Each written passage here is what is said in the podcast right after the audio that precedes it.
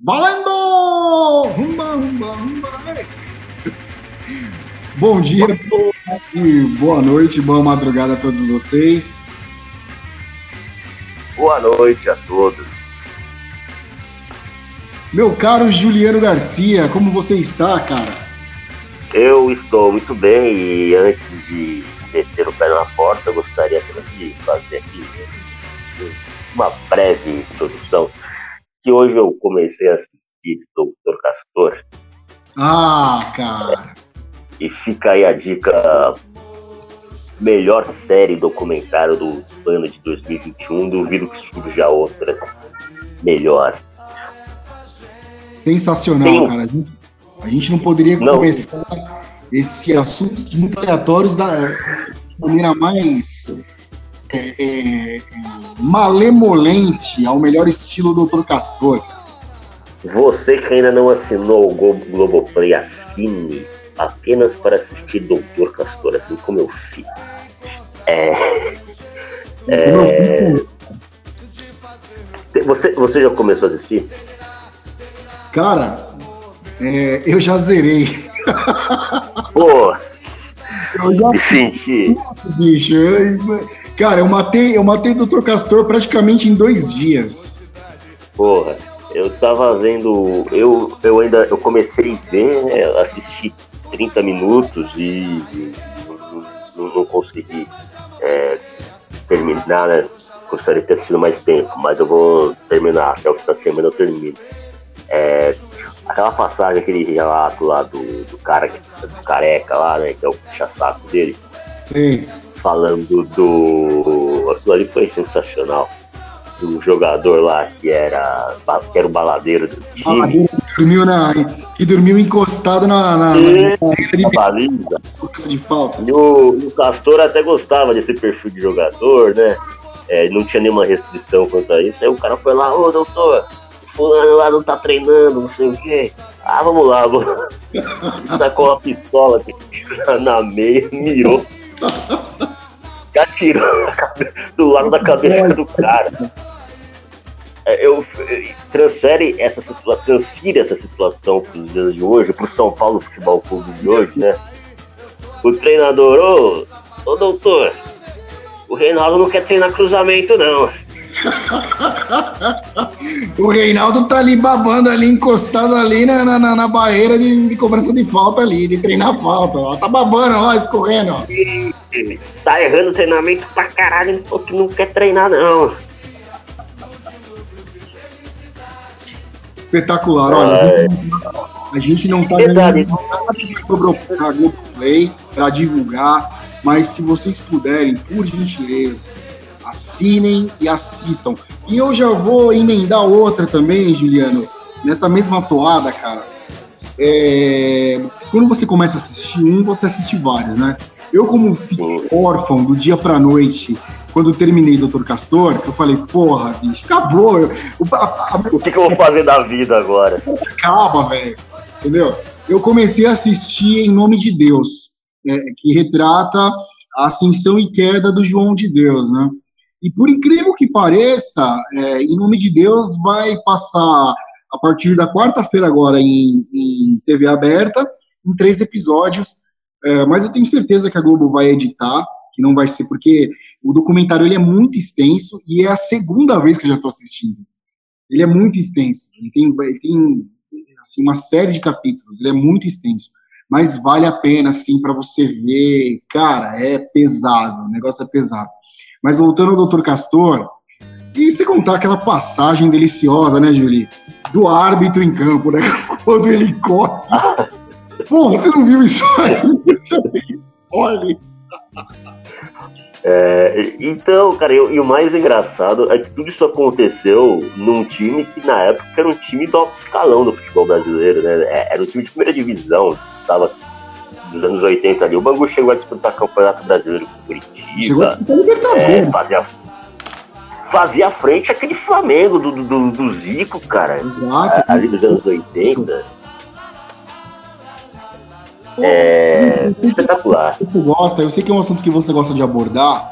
Você, é, traçando um paralelo entre esse Bangu que ele, ele se robusteceu graças ao dinheiro do jogo do bicho, graças a, a, a, a presença do Andrade, né? Você acha que dá para traçar um paralelo com São Caetano, cara? É, o, o, o filho do dono das Casas Bahia lá, não lembro, era o Klein lá, né, filho do Sim, Samuel. Samuel né, o, é, e, o Klein era o, era o patriarca, né? É, ele esteve aí há, há alguns anos nos noticiários policiais, né, envolvido em, em com quadrilha que fazia roubo de carga, sonegação fiscal, até inclusive assassinato, né? Prostituição.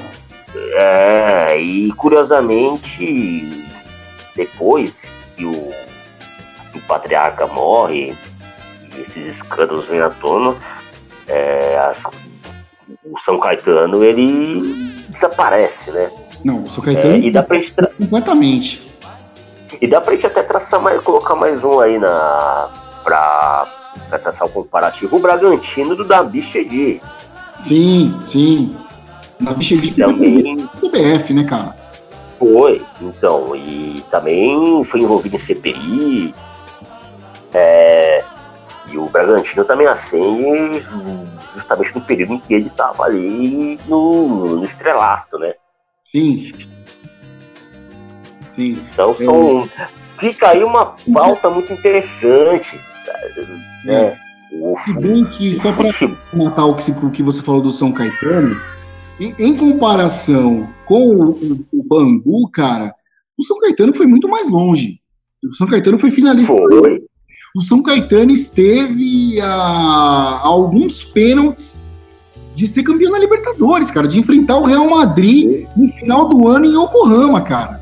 Inacreditável. O, o São Caetano, é, o São Caetano esteve a um apagão, né? Porque o que ele, eu fui, inclusive eu fui a esse jogo. Na época eu paguei seis reais de ingresso para assistir uma final de Libertadores da América. Seis reais. Putz.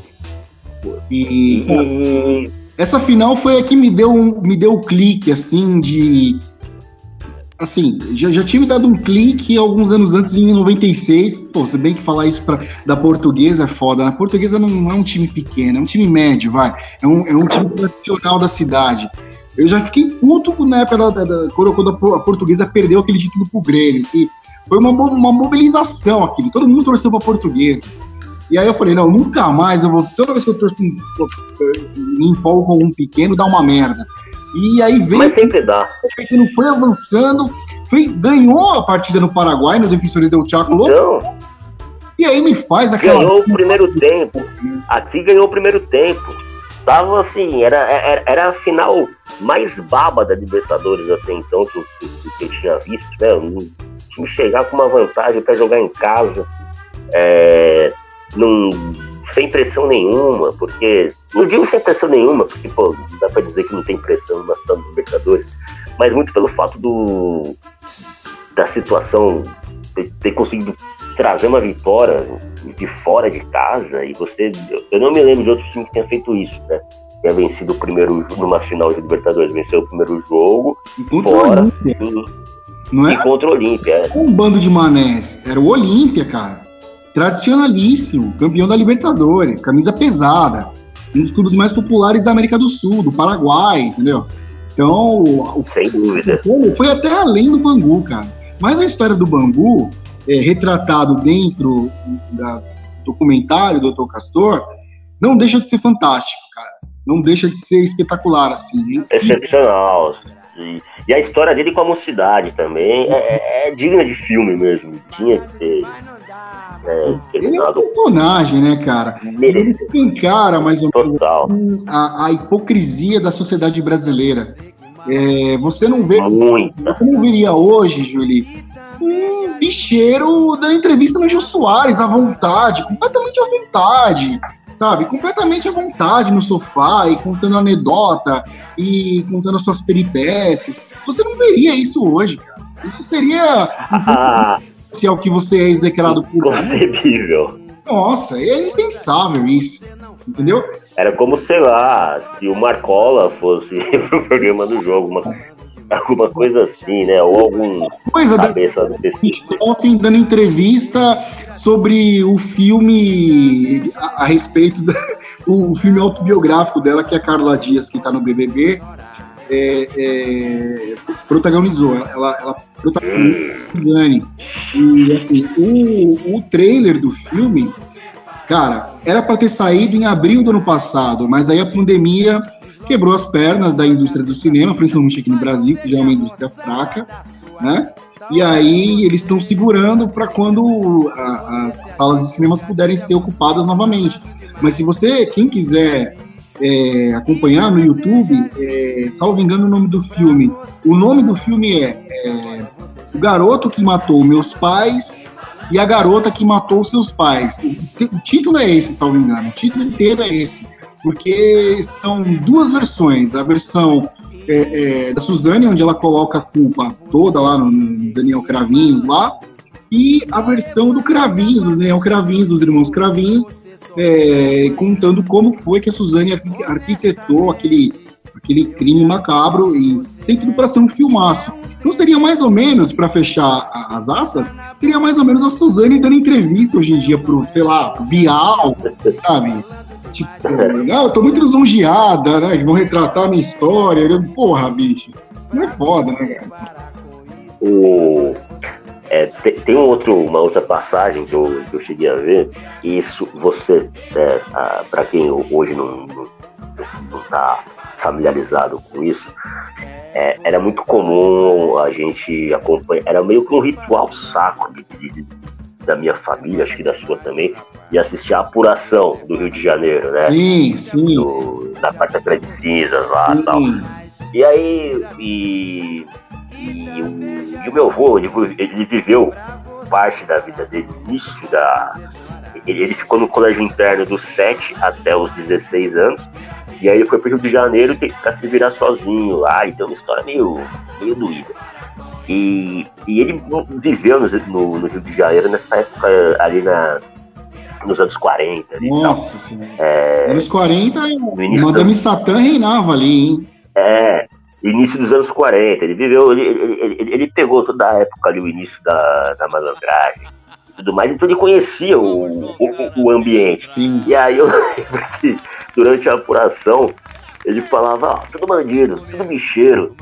E, cara, eu, eu achava, eu, eu pensava assim, pô, até que ponto é exagero dele, é, é folclore, né? Eu não, não, imaginava que fosse tão escancarado assim, né? Porque, pô, a Globo tava transmitindo o negócio, a gente tinha aquela, aquela dimensão de que, pô, você tá passando ali na TV, então tá tudo certo, não tem ninguém né, fora da lei. É, é, só o bem que tá ali, a gente achava, eu pelo menos eu tinha essa impressão, né? Achava que o mundo era. Era, é, era os maus no, debaixo do tapo, lá no, os maus lá no esgoto, lá ninguém, ninguém falava com eles, eles faziam as né? E o que tava Os na frente das telas na cintura e a gente. e a gente achando que tava tudo, né? Tudo certo. E assim, e, aí fala. Vai ver, você vai ver ao longo do documentário que ele é um cara que ele soube usufruir desse trânsito que ele tinha. Ele tinha trânsito em todas as áreas da sociedade, cara. Na imprensa, na polícia, uh, no é judiciário, ah. entendeu? É, tem até um, um trecho que a juíza lá, que, né, que mandou prender ele, ela fala que ele era muito. Ele, ele sabia, ele era muito bem articulado, assim, tanto com a malandragem, né, ali o pessoal do, do submundo e tal, quanto com pessoas da elite, né? Ele sabia, ele sabia, ele sabia se comunicar tanto com, com um bandido quanto com um doutor, um um membro da Academia Brasileira de Letras. Ele tinha. O ele, ele, ele era advogado, cara. Ele era advogado, é, sim. ele, ele, não, e você vê aquela. Eu tava vendo aquela entrevista dele pro Jô Soares, eu não consegui achar na íntegra. Só aquele trecho ali, você percebe pelo português dele que ele não era um. um ele não era um. um ele não era um, um, um Giovanni Prota, né? Isso, né? Ele era um cara que, pô, ele tinha uma certa. Exato, perfeito, perfeito. Esse, o termo foi adequado. Catedrático. Ele era um catedrático. E assim, é, o que me espanta muito, por exemplo, logo no início da filmagem, aparece ele dando uma entrevista de costas, acho que para Copacabana, junto com o Sérgio Cabral pai, porque existem dois. Que era jornalista, Isso, né? Isso, tem o Sérgio Cabral pilantra, né? O Sérgio Cabral que é, sucateou os cofres do Rio de Janeiro, é o mentor de um dos maiores esquemas de propina já registrados na história da cidade do Rio de Janeiro, na história do Brasil, e está na tranca até hoje, salvo engano.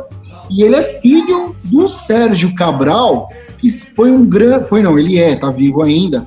Ele é um grande crítico de música, Sérgio Cabral. Sérgio Cabral, pai.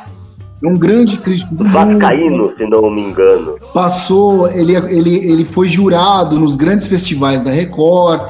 Então é um cara que, assim, é um, é um, ele é uma sumidade no meio artístico, Sérgio Cabral pai. E você vê ali logo na filmar, no começo do documentário, o Castor, eles de, acho de costas para Copacabana, aquela, aquela vista linda do Rio de Janeiro, né? É, assim, desenvolto demais, assim, as gargalhadas, contando histórias, assim, fabulosas, assim. Então, assim, o documentário, ele é delicioso, cara. Eu tô para assistir pela segunda vez, porque eu não resisti ir aos poucos, eu matei em dois dias. É, você vai se divertir muito ainda, você que tá aos pouquinhos, você vai se divertir muito ainda.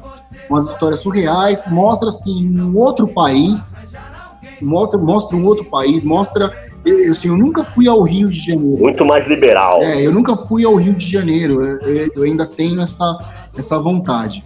É, mas assim, só de você assistir, eu até comentei isso com você um, um, quando eu comecei a assistir o documentário. Só de você ver, cara, você sente vontade de ser carioca, entendeu? mas eu já te falei isso aí, cara. Eu, eu, eu, eu, eu vou, eu vou, eu quero comprar uma camisa do Flamengo de 900, aquela de 92, de 93 da Lubrástico, né? É, e eu sempre pergunto isso para você, olha, eu sou São Paulo, ok, no, no, Brasil inteiro, eu tenho uma, sempre tive uma quedinha pelo Flamengo, cara. Não digo, ah, no Rio eu sou Flamengo, no Sul eu sou Grêmio. Não, é, é, é só o Flamengo. É o magnetismo, né? Você se é, é, Flamengo, porque você se lembra que em 95, cara, a Placar tinha lançado uma edição especial dos 100 anos do Flamengo, aquela revista grande que a Placar lançava? Você se lembra disso? Cara, eu tinha essa revista. Eu não, cara, eu não lembro. Eu lembro da primeira edição da Placar que eu comprei nessa época, foi em 96. Tinha um especial, é... tinha uma reportagem especial do Flamengo, tinha um pôster que o Flamengo tinha sido campeão carioca. Sim tinha o Mancuso, até ali numa, numa das últimas. É, foi. Mas essa edição que você citou, não, se for de 95, eu não, eu não, eu não tenho ela. A Placar lançou é, uma edição especial dos 100 anos do Flamengo. Cara, e assim, a Placar naquela época, né, nos anos 90, era, era uma. A Placar tava sofrendo uma, uma repaginada, assim. Então, deixa eu. É... Pequena para aquelas revistas grandes, né? Cara, e as fotos, cara, eram impressionantes, assim, Maracanã lotado, fotos do, do, time dos anos 80, aquela foto clássica do Renato Gaúcho pegando o urubu no campo, tudo naquele tamanho gigante, era, cara, é, você sentia vontade de... O Rio de Janeiro, o, Rio de Janeiro, principalmente nessa época que eu acho que foi o, o, o auge, assim, era um universo à parte, cara. Sim era uma coisa única, era, era singular. O, você olha uma foto do Maracanã, Puta, nem me...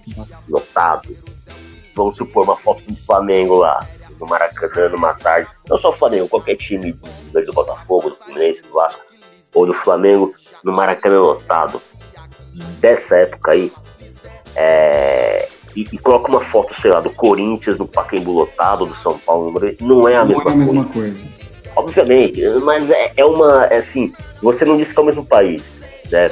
Se você der para um gringo, ele vai achar que, sei lá, um brasileiro, um time mexicano, um argentino, sei lá, alguma coisa. Não, não é a mesma coisa. É... Não sei se eu não sei se são as cores, se é o clima, se não é sei a, também. É o, o, o, a, a imagem sai diferente. Você pode tirar você pode tirar a foto com a mesma câmera, usando o mesmo filme, a mesma lente, a imagem sai diferente. Né? A resolução da imagem Verdade. sai, sai diferente. Assim, eu fico me perguntando até hoje, quem foi o gênio, o maldito, o desgraçado que ah, de tirar o Rio de Janeiro, tirar a capital do país do Rio de Janeiro e enfiar lá no meio do, do, do, do nada, cara, em Brasília. Desnecessário, absolutamente. Que a sociedade brasileira, ao, ao longo da, da, da, das eras, sofreu. Porque imagine você ter um, você ser um país que a porta de entrada da sua casa, do seu país, é o Rio de Janeiro, cara. É inacreditável. Nenhum país é igual. Nenhum. Seria, o, o, o, acho que o Brasil teria um potencial de autoestima mil vezes maior, cara, é, se a capital do país continuasse sendo Rio de Janeiro. Olha, olha a porta de, de entrada da sua casa, entendeu? É, é, é. e, e, o que se queimou de dinheiro para construir Brasília, é, o, o, que, o, que, se matou de pessoas que morreram lá de, de, de malária, feita amarela, sim, sim. É, nas obras. Eu tava, nas obras, eu tava vendo um, um documentário que passou no History sobre a construção de Brasília, um comentário legal até. É, cara, na época havia uma corrente, uma corrente da imprensa é, que era anti-Juscelino, né? Que era, que era, que era. Os caras fizeram da vida do cara um inferno durante a construção da obra. E foi escancarado ali vários escândalos de desvio de, de, de, dinheiro, sonegação fiscal. É, e, e aí teve até um tempo que a Globo fez aí uma série disneylândica sobre o Juscelino Kubitschek, aquela coisa piega, assim, ah, nasceu meu filho, nasceu o futuro presidente da república. Porra, cara, qual é o pai que, que quando o filho nasce vai falar uma merda, né? Ninguém projeta isso, né? Ah, né? Ninguém, ninguém projeta isso. Não, meu filho nasceu o presidente da república, porra. Mano, tem que ser um pai muito megalomaníaco, né, velho?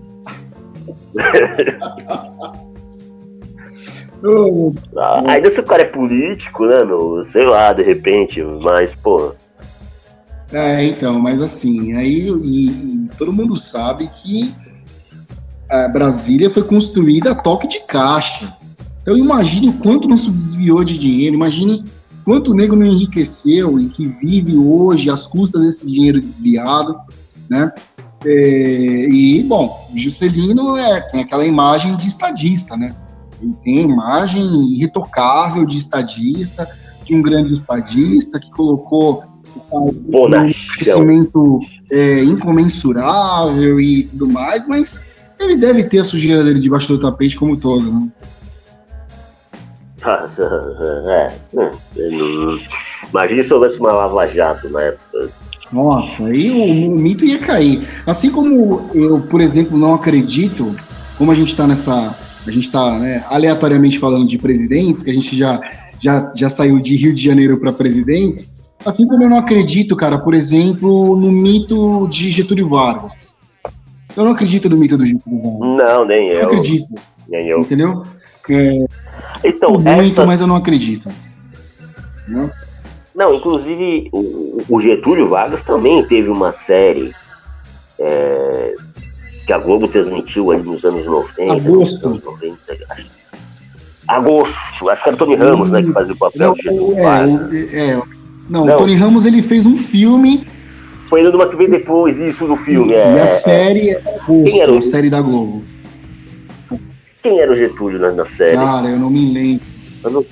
Puta, cara, a gente vai procurar isso aí depois. Eu sei que tinha o José Maier, que fazia o inspetor lá, que investigava uh, o atentado uh, na Rua Toneleiros, que desencadeou o Carlos Lacerda a, a queda e o consequente suicídio do Getúlio, né? Porque imagine se fosse hoje em dia, cara, se estourasse no país, por exemplo, que o, o, o, o integrante, o chefe da guarda pessoal, vamos supor assim, vai, o Bolsonaro estava, sei lá, digamos, envolvido num atentado contra um jornalista, cara. Assim, o cara não ia durar dois dias na, na cadeira de presidente. E esse negócio de, sabe, tudo bem que, assim, por um lado, o, o Getúlio, ele, ele sempre teve esse, essa verve populista, é, ele foi o, digamos que o Getúlio foi o Lula do, tanto que o Lula adorava na época do governo, PT, o Lula adorava se comparar com o Getúlio, né? Ele adorava, o Lula adorava se comparar com o Getúlio. Você pode pegar qualquer manifestação do Lula, inauguração de sei lá o que, evento do governo na época, ele adorava citar o Getúlio porque ele se via muito no Getúlio. É, o Getúlio teve esse viés populista, assistencialista, criou a CLT, fundou a Petrobras, beleza, tal. Mas, cara, ele, ele era um caudilho, cara. Ele era um caudilho, ele, ele foi um ditador, ele é o cara responsável por, por entregar aos nazistas, por exemplo, a Olga Benário, que era mulher é, do Luiz Carlos Prestes, entregou de mão beijada para ela morrer, morrer num campo de concentração, entendeu? Então, assim, para mim, minha modesta opinião, ele não é esse mito, não é, passa longe, cara. Te, teve as suas, as suas, a sua agenda positiva, o seu, o seu lado, digamos assim, é, louvável? Teve, ajudou na, na, na, na, na formação é, é, do país como nação, ajudou, mas longe disso. Né? Mas como você vê que na, na, época que ele se suicidou, ele, ele, o Getúlio ele precipitou que viria a ser o golpe de 64, com o suicídio dele, porque a pressão era muito grande, é, haviam todos os indícios, todas as digitais é, do. Agora esqueci o nome do chefe da guarda dele lá. Esqueci o nome do cara. É, havia, havia assim, integrantes do, do integrante do governo, já com todas as digitais no atentado ao jornalista Carlos Lacerda. Carlos Lacerda. Agitador na época, que era um dos maiores é, rivais do Getúlio. Getúlio detestava o Carlos Lacerda, né? Ele chegou a ser governador do estado do antigo estado da Guanabara. O né? bisneto né? do Lacerda, eu vou pesquisar aqui, lançou um livro sobre ele, sobre, sobre o Carlos Lacerda. Então chegou uma hora que a pressão do Getúlio para o Getúlio renunciar era tão grande que ele é, fez aquela carta, piegas, fez naquele ensaio da vida para entrar na história, e aí, enfim, deu aquele tiro no peito e enfim, é, precipitou as coisas. Aliás, é, postergou as coisas, né? Postergou para é, 64, é, março de 64, que é, é, o mês do golpe do regime militar, o regime que durou 20, 21 anos. Então, cara, eu não caio muito nessa esparrela, não, de, de, de, de presidentes, super presidentes, né? Tudo bem que agora a gente está vivendo um momento em que a, a, a, o cargo, né, o cargo de presidente da República foi reduzido a nada, foi reduzido a nada, né? Eu achei que é, a gente tinha chegado ao máximo com a Dilma, mas diante do que a gente está vendo há mais ou menos dois anos, é, a gente estava no paraíso, no paraíso com a Dilma, né? Inacreditável falar isso. Quem me conhece vai achar inacreditável, mas hoje o cargo de presidente foi reduzido a nada, a menos zero, a, foi reduzido assim a, a, a acho que até um, um dono de, de boteco é mais polido do que quem está sentado na, na cadeira de presidente. Mas, mano, vamos voltar para o TechPix, né, cara? pois é, depois dessa aula de história aí, né, cara? É, vamos lá, vamos voltar para onde nós estamos. Eu nem lembro agora. Rio de Janeiro, Rio de Janeiro continua, ah, sim. continua sendo. Pois é, cara. É, no, ali dessa. Eu. As primeiras lembranças que eu tenho, assim, de mundo, falando, né? É, claras, assim, de tudo. Futebol, automobilismo, política. Deram-se a partir do, do, início dos anos 90 ali, mais precisamente em 1990. Cara, deixa eu só. Eu te interromper, Época... interromper mesmo, é. desculpa mesmo. A gente já vai tomar imediatamente. Só eu, eu tinha citado o livro sobre o Carlos Lacerda, o livro dele foi escrito pelo Rodrigo Lacerda e chama-se Carlos Lacerda, A República das Abelhas. É um romance. Vale a pena ler. Por favor, Juliano. Para que não restem dúvidas, a gente sempre, para mostrar que a gente Mata cobra o nosso pau. É isso aí. Boa. É, então, e aí eu lembro que foi na época que o, o Tim Maia ele tava também ali surfando por uma onda mais. Uh, é difícil falar que o, o, Tim Maia não fazia música popular, né? Mas ele tava mais. É, é, ele tava numa coisa mais discoteca tal, uma coisa mais. Né, é, não que o, o, o, som dele não fosse, mas ele tava seguindo mais uma tendência mais jovem, assim, né? É, foi. Foi uma maneira que ele encontrou de voltar a ganhar dinheiro depois de ter metido os pés pelas mãos lá na, na, na, na seita que ele era, era membro. Cara, você não vai acreditar, mas eu preciso te falar uma coisa. É, já era para ter dito para você, pegando esse gancho do Tim Maia, era para era ter dito para você isso anteriormente, porque eu já vi mais de uma vez e ontem eu vi de novo. É, na Avenida dos Estados, ali na região ali do, do Polo Petroquímico, Polo Petroquímico, Petroquímico em Santo André, Santo André. Santo André, tem um muro, cara. Tem um muro pintado com os dizeres: leia o livro Universo. Eu juro por Deus, cara. Próxima vez. Eu, eu preciso passar ali, cara. Eu, eu, eu passei por ali faz pouco tempo, cara. Não tem um mês eu passei. Eu peguei ela inteira, cara, pra ir pra Santo André. Eu fui desde ali do, da Vila Prudente até lá o já aquela última ponte ali antes de chegar na divisa com Mauá, próximo do macro ali. Para você ver, é um livro que todo mundo ouviu falar mais ou menos ali em meados da década de 70, através do Tim Maia. Cara, nego continuou fazendo propaganda desse livro em 2021, cara. Certa vez, é, membros da, da cultura racional, eles ficavam ali no na Xavier de Toledo. Na verdade, eles ficavam em frente onde hoje é as Casas Bahia, né? Na época já era as Casas Bahia, isso faz, faz coisa de 15, 16 anos. Eu, eu transitava bastante ali pelo centro. É, e eles ficavam ali em frente ao Teatro Municipal, no, no, no calçadão ali, né? É, e uma vez eu estava passando por ali e eu fui abordado por um deles, né? O cara começou a me contar um pouco sobre a, a cultura racional. Eu, eu, eu, confesso que eu comecei a achar aquilo muito interessante, né, cara? Aquela teoria toda de que nós estamos é, aqui de passagem.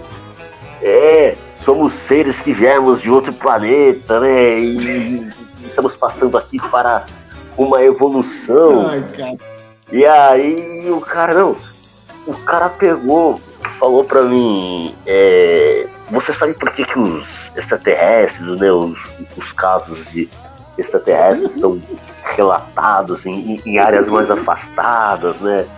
E por que essas aparições normalmente acontecem né, dessas. Aí eu, né, eu ali, né, concentrado, né, quase sendo hipnotizado pelo cara, né, doutrinado a, a, a, seguir a cultura nacional. Eu falei, não, né? E eu, já, eu tava interessado, eu, não, conta aí, né, tal. É porque lá, nessas áreas, a energia é mais pura. Aqui numa metrópole, no centro urbano, há um conflito de energias, há muita negatividade, né? Do ar e isso afugenta os. os... Ele, ele não usava palavra, o termo alienígena extraterrestre, ele usava um outro termo lá, né? Acho que era seres de luz, alguma coisa assim. E, cara, nessa época eu fiquei tão vidado nessa história que eu me senti tentado a procurar lá o céu de Midan, flor de luz. Lá o pessoal tomava Santo Daime, cara. Uh, eu, eu estive muito próximo de tomar Santo Daime por influência da cultura racional. E foi aí que eu comecei a, a me aprofundar mais né, sobre o, Tim Maia, o envolvimento dele com a cultura racional, né? Enfim. E a gente falou aí do, do, dos alienígenas. Eu não sei se você se lembra, a Record, um tempo atrás, ele fez uma reportagem do ET Bilu. cara, eu não, vi, eu não vi isso, cara. Eu não, não, não cheguei a ver. Mas Eu vou. Dando nome ao ser. Era um cara lá, meu, ele ficava escondido no meio do mato, lá na Chapada do, do Guimarães, lá, Chapada Diamantina. Né? Oh, meu Deus do céu, muito bom. Não lembro agora, mas era nessa região aí, numa das chapadas lá. Aí o, o cara ficava escondido lá no meio do mato, aí o pessoal falava, é agora desliga a luz aí que vai, o, o, o Bilu tá ali. É, Bilu, você tá aí? Aí o cara. Sim. eu, eu peço apenas que tenham conhecimento. Aí, o, ele, aí, o, aí chega uma hora que o Bilu pede pro câmera apagar a luz da câmera, né? Aí os caras, ô oh, Bilu, o que, que você tá falando? Apaga a luz! Não, o que, que foi, Bilu? Apaga! Apaga!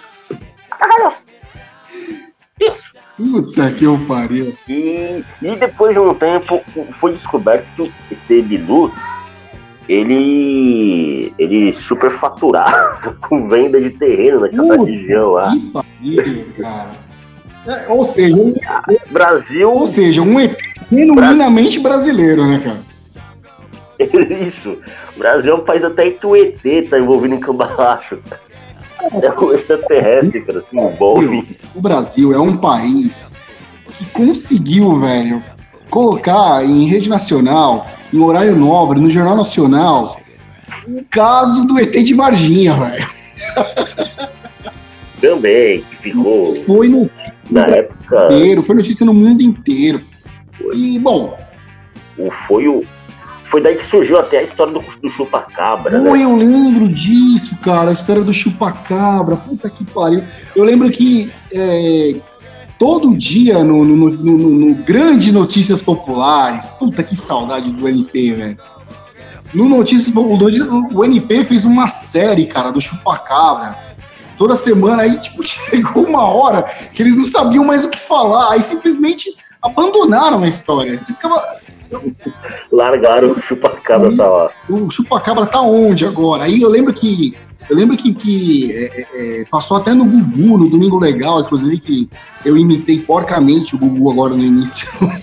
no início do nosso programa. lembro que passava no, no o Gugu chamava especialistas e os caras explicavam. Sim, e ficava aquilo por horas, né? Três, quatro horas o cara inacreditável, cara. Que, cara, os anos 90, assim, foram anos, cara, surreal. É, é. Só quem viveu sabe que, que, maravilha foi aquilo, cara. Tinha um ratinho. Curioso. Que, o, que o ET, da, do, do, ET Rodolfo, acho que você não vai lembrar que foi no, no programa do Ratinho, cara, que era Ratinho Livre na Record. Lembro, no começo da Record ainda, assim, lembro. E antes disso ele fazia o, o, o 90 Urgente na CNT Gazeta. Sim, que ele começou imitando o Alborguete, né? O grande. Isso, tá dando batendo lá com cacetete na mesa. Cara, é assim, para as novas gerações que não conhecem o Alborguete, o, o, o Alborguete ele, ele passava. Era cadeia nacional, né, Gil? Era, sim cadeia nacional, era. Passava todo, todo dia, 6 horas da tarde, no, no, no, no, na CNT, na Gazeta. Cara, aquilo era maravilhoso. Aquilo era. Putz. O, o, o, o mais curioso aí nessa história toda, do que a gente falou, voltando a falar lá do ET de Varginha, é que eu, eu me lembro perfeitamente, cara, que tudo isso aí surgiu na época do Independence Day, que foi lançado o Independence Day, e foi um estouro de bilheteria, né? Foi onde o Will Smith se, é, consagrou, né? Como um ator de, de, de, blockbuster, né? Do mainstream e tal. É, e tudo isso daí, esses fatos, eles foram surgindo ali meio que em sequência, né? Meio que aproveitando, opa, vamos, já que o assunto tá em alta, vamos inventar um caso de, de algum ET aí. E tanto que depois teve o Men in Black na mesma época. Sim o Homens de Preto lá, que também era com o Will Smith. Sim. E coisas que surgiram num momento muito oportuno, né? Então, cara, inclusive essa história do ET de Varginha, ela é citada num filme, cara, num filme que teve grande relevância em Hollywood, que é aqueles Sinais. Você se lembra com o Mel Gibson? Sim, lembro, lembro, lembro. Joaquim... Da, da, da, plantação, que ele era. Ele tinha uma, o episódio que morava numa fazenda. Ele é citado no filme, inclusive com imagens da época, né? É, bom, cara, eu assim, eu sou. Eu, eu, eu, não acredito que nós estejamos sozinhos aqui. Seria muito privilégio, né? E muita megalomania também achar que a gente está sozinho no universo. Mas até que se prove o contrário, cara, por enquanto, assim, a gente fica aí com ET e... mas eu já. Não, mas eu já vi. Eu já, eu já avistei OVNIs, cara. Eu, eu tô falando sério. É, eu não sei, cara. De repente pode ter visto mesmo. Eu... Não, era assim, não, o pior que eu, eu contei essa história pra minha mulher, né? E eu falei, pô, uma vez eu tava num lugar assim, assim, assado com um amigo meu, e eu vi de repente lá um negócio que parecia uma, uma água viva gigante subindo na vertical, assim, como se fosse um helicóptero. Sim. Só que parecia uma água-viva gigante. Sim. Aí falou assim, pô, mas onde que você tava, né? Eu falei, pô, tava numa área meio afastada lá. É, ido lá fumar um cigarrinho lá, né? E ah, mas pô, né, meu? Você, é lógico que você viu ET, é lógico que você viu. Cara, eu não tive esse privilégio ainda, mas como o próprio Tim Maia foi, falou no, no filme, né? Porque é, ele fala assim: se tiver que encontrar com um extraterrestre, que seja de dia e Ipanema. Tim Maia é sensacional. Inclusive, o, o, disco é, é, Tim Maia Racional, putz, um disco que ele renegou a vida inteira. Mas é um terror, né, cara? Não, foi um dos discos que fez eu mudar completamente assim a minha concepção é, sobre música em todos os aspectos. Eu foi ali que eu comecei a sair daquela jaula que eu vivia é, é, refém do punk, do, do metal, pra mim música só era ah, rock and roll, e não, ali eu comecei a, a entender que a, que a coisa ia muito mais além e era possível você apreciar. É, ele, ele foi o Tim Maia, ele é um. Ele, ele é, puta, é um, eu odeio esse tipo de chavão, mas você não tem como utilizar um outro termo. Mas ele sempre estava um passo à frente. Ele sempre realmente. Ele sempre estava à frente do seu tempo. É, Muito. É, ele, tá, ele veio, ele veio no, no, na década de 60, logo após o, o golpe militar, voltou para o Brasil, foi expulso dos Estados Unidos. Imagine a bagagem. Cara, imagine assim, a gente o, o, porque o Brasil era, era o Brasil inteiro sentado num banquinho violão, né? Imagine o Tim Maia chegando com aquela, aquela palmolescência. Aquela, sabe? Aquela, aquele, sabe, o cheiro do Harlem, cara, impregnado nele. Então, até a galera lá o que foi aquilo, ele já tava anos luz à frente. E o pior, ele, o pior não, melhor, né? Mas assim, o mais impressionante, ele pegou, ao contrário, por exemplo, do Roberto Carlos, que no início da carreira, quando o Roberto Carlos se propôs a fazer rock and roll, você percebia que o, o som dele era muito chupado ali da fase iê, dos Beatles, depois ali da, daquelas coisas contemporâneas, né? Animals e, e, e afins. É, era, era uma cópia tudo bem, uma cópia bem feita, mas era massa você perceber bem que o som não era assim. O cara não tomou a, a banda, eles não tomavam aquilo como uma referência e ok, a partir disso vamos ver o que a gente vai fazer aqui com a nossa cara. Não, era uma cópia. O, o Timar não, o Timar ele pegou, como você falou, toda a influência de soul music lá de, de, dos Estados Unidos, né? Do, Harlem lá. E, e abrasileirou isso, ele, ele conseguiu colocar um som que já tinha um balanço, né? Ele, ele conseguiu colocar a característica Exato. regional dele Exato. na música. Você ouve, por exemplo, é, Sossego e Um Quilo do Bom lá, é, é, você, você sente isso nesse som. É, tudo bem, tantos outros, mas para mim, assim, essa é a música que faz eu viajar. ficar muito perceptível viajar. É, até naquele show que ele fez lá no Hotel Nacional, espetacular que a Globo gravou na época, né? E tem até no, no YouTube em excelente qualidade. Timaya em Concert. Timaya em Concert. Que ele, durante o show, ele vai tirando onda. Tem ali, tem o Lulu Santos lá na, na, na plateia, né? ele vai falando com o pessoal e tal. Showzaço. É, todas as versões ao vivo dele nesse, nesse, nesse show é, são excepcionais, cara. E o Tim Maia Racional, ele ele já abandona um pouco, né? Eu acho que ele já abandona um pouco a, a influência soul e cria ele mesmo uma identidade própria para esse, esse, disco, né? Sim, sim, sim. É, é, é, um disco muito swingado. Tudo bem que tem a parte do texto, que é aquela masturbação mental, aquela puta, aquele negócio chato pra cacete. Leia o livro, leia o livro, leia o livro. É, é. Chato pra cacete aquilo, entendeu? Mas, é, musicalmente falando, é, assim, a textura sonora é de um primor, cara, sabe? É, é primoroso.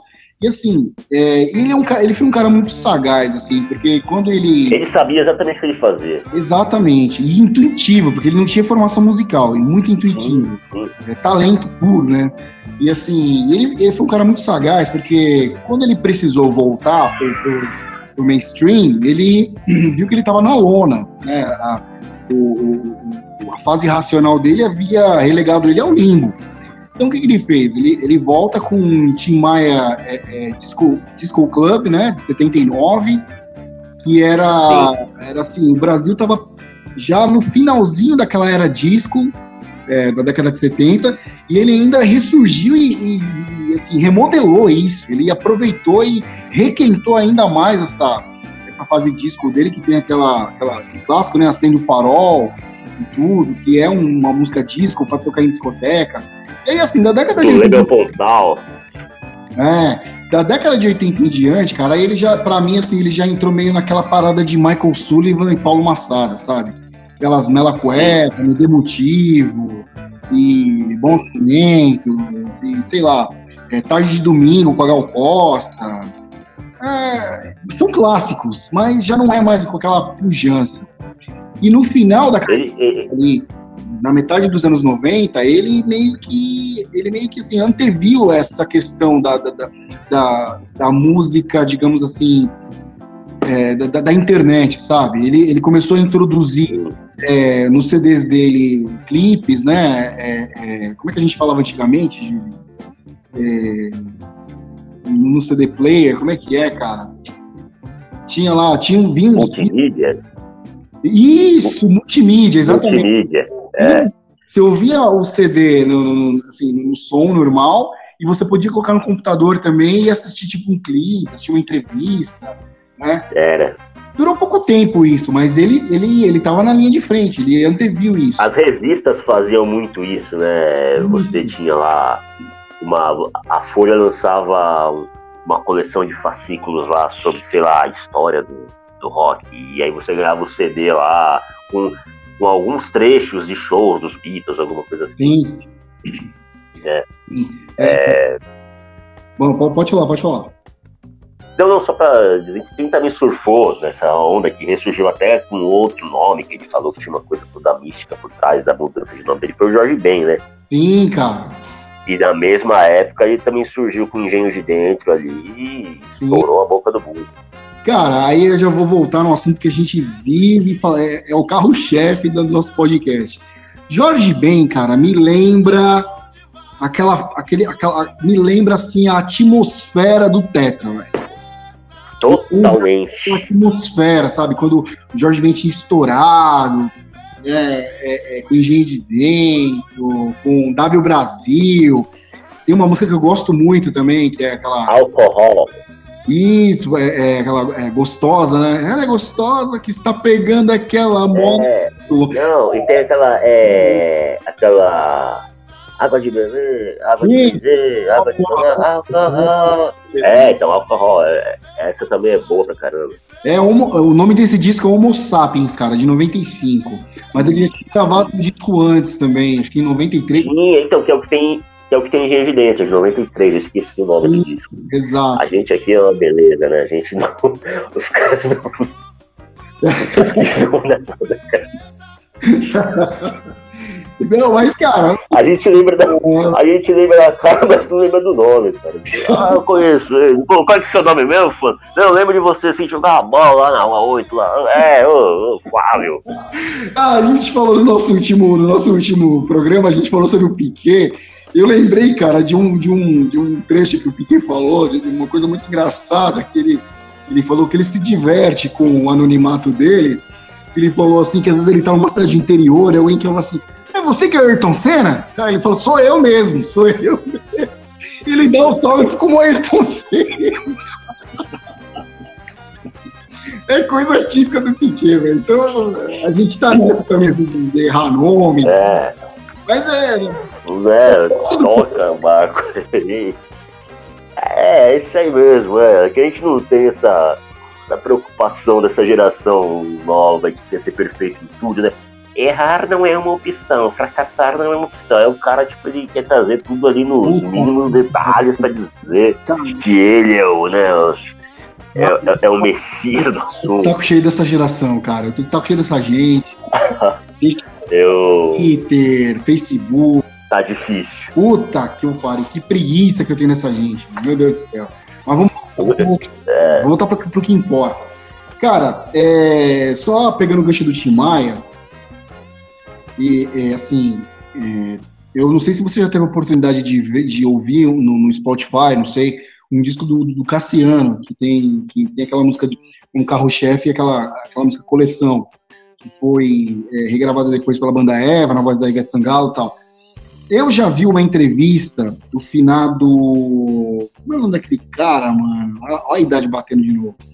Como é que é o nome daquele cara que morreu recentemente, que era jurado do Ratinho? Sacomani, Arnaldo Sacomani, isso.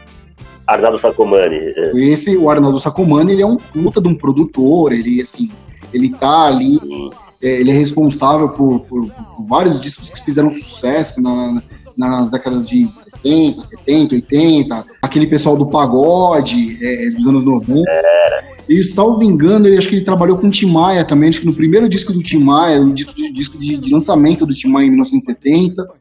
É, e ele Não, fala, isso é uma bagagem do caralho, né? E ele fala, cara, que assim, eu já vi uma, eu já vi uma, uma entrevista dele falando, acho que foi na Gazeta, não sei. Ele falou, ó, cara, não é porque o cara morreu que eu vou deixar de falar, mas o Tim Maia era um escroto. O Tim Maia é o cara ele falou, cara, ele falou, o Arnaldo Sacomani falou, tem no YouTube, podem é. ver. Não sou eu que estou falando, são palavras do Arnaldo Sacomani, que acho que morreu ano passado, né, infelizmente. É, ele falou, ele falou que, que, o Tim Maia foi o responsável pelo fim da carreira do Cassiano, cara. O Cassiano, quando o Tim Maia chegou na gravadora, na Philips, se não me engano, o Cassiano ajudou o cara, compôs com o cara, é, ajudou o cara em arranjo, e, assim, chegou o um momento em que o, o Tim Maia chegou para a direção da gravadora numa reunião, na cara do cara, e falou, ó, se esse cara ficar, eu saio. Debaixo com, com o disco dele debaixo do braço, que era sucesso. E os caras tesouraram o Cassiano. Então, por isso que hoje em dia, muito, muito pouca gente da, daquele período da década de 70 ali, é, digamos, a Black Music brasileira, né? década de 70, tem lá o, o, o, pessoal, o pessoal da Black Rio, o próprio Tim Maia, que puxava o, bonde. É, muito, muito pouca gente fala do Cassiano, é, mas assim, é, é, um cara, assim, eu recomendo, se alguém puder ouvir o Cassiano, tem no YouTube, no Spotify, um puta do um, compositor, é, assim, uma voz inigualável, e tá aí, cara, tá aí, tá esquecido aí. É... Um cara que também tá esquecido, e é dessa época aí, eu, é, é Marcos Vale. Sim, sim, sim, sim, sim. Esse cara é bem presente na MPB. É, exatamente, mas ele também, o, o, trabalho desse cara ali nos anos 70 é uma coisa espetacular. Tá? O Tim Maia, você falou é, aí desse, dessa revelação dos Tartumanes, né? É, eu lembro que ele fala, ele sempre dá, você pega as entrevistas dele, né? Ele sempre dava uma alfinetada no Roberto Carlos, né? Não, o Roberto Carlos era estrelinha, não, que era ingrato e não sei o que lá e tal. E aí um dia desses aí eu vi lá um. Tava vendo um vídeo sobre o Tim Maia e tava lá entre os relacionados um do Roberto Carlos, a, a ver, o, o, Roberto Carlos contando a versão dele, né? Sim. É, sobre essa história. De... Ele... Só que aí eu não, não acabei que eu não assisti, eu deixei e depois esqueci de assistir. O Roberto Carlos fica puto pra, pra, ser, pra falar português, claro. Ele fica puto quando, quando alguém menciona essa questão do Tim Maia espinafrar ele, passar a carreira toda dando alfinetada. Ele fica puto com isso. É, e eu confesso que. Eu não sei se acontece isso com você, às vezes você. Eu. Acontece muito comigo. Eu vou ver alguma coisa no YouTube, aí eu vejo um vídeo relacionado, aí eu já penso em ver aquilo que já me remete a outra história, eu falo, puta, depois isso aqui eu vou ver isso, vou ver aquilo, e aí eu esqueço que eu ia ver, eu falo, tudo tem a ver mesmo, cara. Vou salvar, eu vou clicar ali em assistir depois e passa aquilo. Aquilo, é. sabe, aquele insight passa e você perde. Então, é, assim, você perde. Carlos, cara, eu, assim, talvez o Roberto Carlos seja mais ou menos como Pelé está para o crivo da sociedade. Muita gente espinafa Pelé, Pelé calado é um poeta, e não sei mais o que. Né? É, assim, não reconheceu a filha. Roberto Carlos.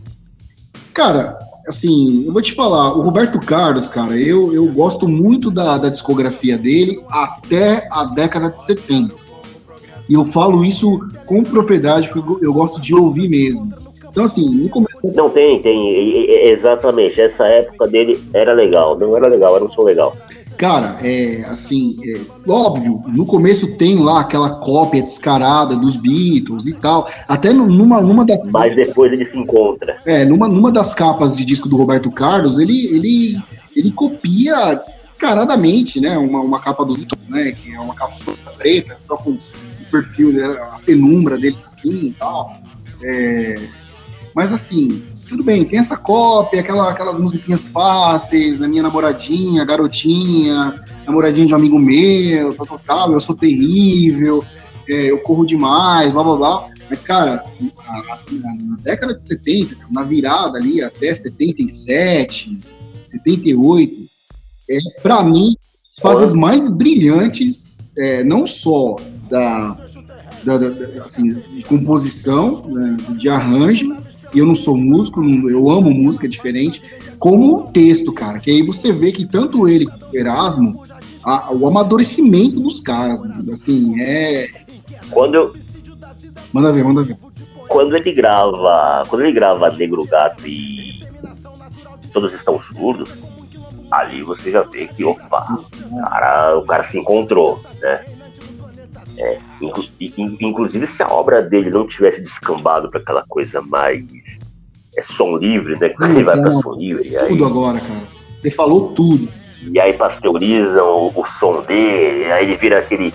Aí ele vira aquele intérprete de, de, de temas para Globo, de temas para novela, para especial de fim de ano, para Roberto Carlos Volume 1, Volume 2. Né? Mas, mas ele se se ele tivesse se mantido de fiel àquela pegada que ele tinha nos anos 70, pô, ele poderia ter feito uma obra muito mais interessante do que ele teve depois daquilo, cara. Eu acho que a partir do momento em que o Erasmo Carlos, que é o verdadeiro cara rock and roll desses dois, o Erasmo é o, verdadeiro tem um espírito é, é rocker assim, é o, é o roqueiro da parada. Até hoje ele é entendeu? É, acho que a partir do momento que o, Erasmo Carlos se descola do, do, Roberto Carlos, aí ele cai nessa vala, como você falou, nessa fase som livre, eterna, que, puta, mano, aí, aí, aí caga, assim, aí você pinça uma música ou outra, até as religiosas mesmo, é, muita gente... Cara, muita gente critica, assim, o, o, o Roberto Carlos pelo, pelo excesso de, de música religiosa. Mas, por exemplo, tem uma, tem uma música no, do, de, um, de, um, disco dele de 84, que é Ele Está para Chegar. Porra, a música é foda, cara. É sensacional, cara. Pra mim é. Mas assim, esse pinça, aí tem aquela do caminhoneiro, aí. Você lembra que nos anos 90 ele começou a fazer uma, uma série de músicas assim? Fazer música pra gordinha, pra baixinha. Não tira esses óculos, é. Isso! Isso. Não, mas essa dos óculos aí até que é legal, ela tem um ritmo legal, ela tem uma pegada legal. Mulher de 40, umas paradas assim. É, é. Aí depois fez o. É, eu prefiro não comentar o que vem depois, cara. É, cara, aí depois, é, aí, aí assim, aí você, enfim. Aí, aí, já, aí já foge, né? digerir, cara. Mas, por exemplo, não, não. Erasmo Carlos, ele tem um disco que eu gosto muito, que é um disco de regravações dele, da, das músicas que ele, que ele fez com o Roberto, mas é óbvio que todo mundo sabe que, cara, quem fez aquela porra ali é o Erasmo Carlos, todo mundo sabe. Quem escreveu aquilo ali, né? É, assim, o homem por trás do, do mito é o Erasmo. O Tim Maia fala isso. Não, o, o Tim Maia falou isso. E ele tem um disco chamado Erasmo Carlos Convida 2. É, o 1 um eu nunca ouvi, porque o 2 para mim é insuperável. Então ele convida uma porrada de gente, convida Zeca Pagodinho, convida é, Lulu Santos, Skank, Os Hermanos, uma porrada de gente. Cara, esse disco é um primor, cara. Isso 2007, esse disco. É um primor, cara. Quem quiser, fica a dica aí. Erasmo Carlos convida dois. Marisa Monte. Porra, é, é bom pra cacete. É, é, muito bom, assim. E, e assim, tirando o Roberto Erasmo, não sobra muita coisa, né? Tem aquele aqueles dois discos malucos do, do Rony Von, né? Aquela fase psicodélica dele, né? E eu acho que é isso, cara. Não, não sobra muita coisa. Anos, anos 70? É. Você disse? É. Não, cara, tem, tem. Tem coisa pra cacete, velho. Eu, eu, então, até chegar nesse ponto, a gente tem que fazer até um. A gente tem que fazer um especial sobre o. Eu acho que é a fase mais. Profícua é, efervescente, eu diria, assim, da, da música no Brasil, cara, é, foi nos anos 70, cara, porque não tinha muita coisa. Tinha, aí você tinha Secos Molhados, Mutante, tinha essa galera toda aí, tinha é, Maia, Erasmo, Roberto. A gente tinha vai... muitos caras assim. É, a gente vai descambar meio por. Se a gente for pensar, se voltar pra MPB, realmente foi a década que, porra, os caras. O Brasil vivia um regime de exceção, era uma porradaria do cacete, anos de chumbo. Então isso meio que estimulou falo... a criatividade dos caras. Agora, no, no popular... É. é. não, não, não, eu, eu, digo, no, no, samba rock ali, é, você pega muita coisa. Que, onde você percebe isso é naqueles primeiros episódios. Eu vou falar aqui, tem gente que pode achar engraçado, mas não, nos primeiros episódios do Hermes e Renato, tinha muita coisa ali, cara, que se você for atrás daquilo, fala, pô, que som é esse, né? É se você for caçar no YouTube, meu, é, eu, muita, eu falo, cara, muita coisa que eu descobri sobre música brasileira, principalmente dos anos 70, cara, eu descobri pelo Hermes Renato, que é uma coisa vai levando a outra. Grande Hermes e Renato. Então tem muita coisa boa. Tem uma banda chamada Clube do Balanço, porra, cara, um negócio excelente. Tem o. É um, é um Zimbo Trio, né? Zimbo, desculpa, Zimbo, Trio. Trio, esse eu conheço, Trio. José Trajano. Sim, então, muitas coisas que tem Jardim Macalé, é, pô, o próprio Simonal, pô. Ah, é, então tem, mano, mano, tem muita coisa. Tem, Simonal, cara. Simonal.